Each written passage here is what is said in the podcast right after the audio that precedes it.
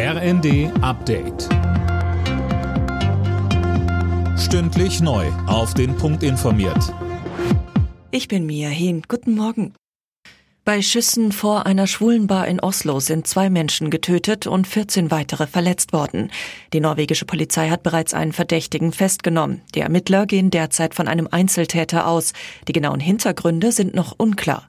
Ob ein Pride-Marsch in der Stadt heute Nachmittag wie geplant stattfinden kann, ist noch offen.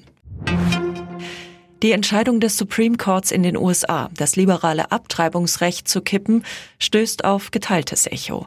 Mehrere Bundesstaaten haben Schwangerschaftsabbrüche direkt nach dem Urteil verboten. Mehr dazu von Nanju Kuhlmann. Andere von Demokraten regierte Bundesstaaten wie Kalifornien, Oregon und Washington wollen das Recht auf Abtreibung erhalten. Viele demokratische Politiker kritisierten das Urteil scharf. US-Präsident Biden hat es als tragischen Fehler bezeichnet. Die Entscheidung gehe auf eine extreme Ideologie zurück.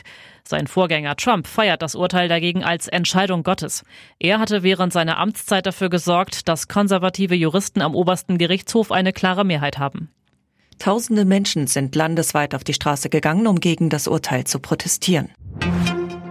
Die G7 haben Russland aufgefordert, die ukrainischen Schwarzmeerhäfen für Lebensmittelexporte freizugeben. Durch die Blockade verschärfe Russland die weltweite Lebensmittelkrise, heißt es in einer Erklärung der G7 Außenminister. Der Koalitionsvertrag für Schwarz-Grün in NRW steht. Heute soll er auf den Parteitagen von CDU und Grünen abgenickt werden. Stimmen die Delegierten zu, soll Ministerpräsident Wüst am kommenden Dienstag im Düsseldorfer Landtag wiedergewählt werden.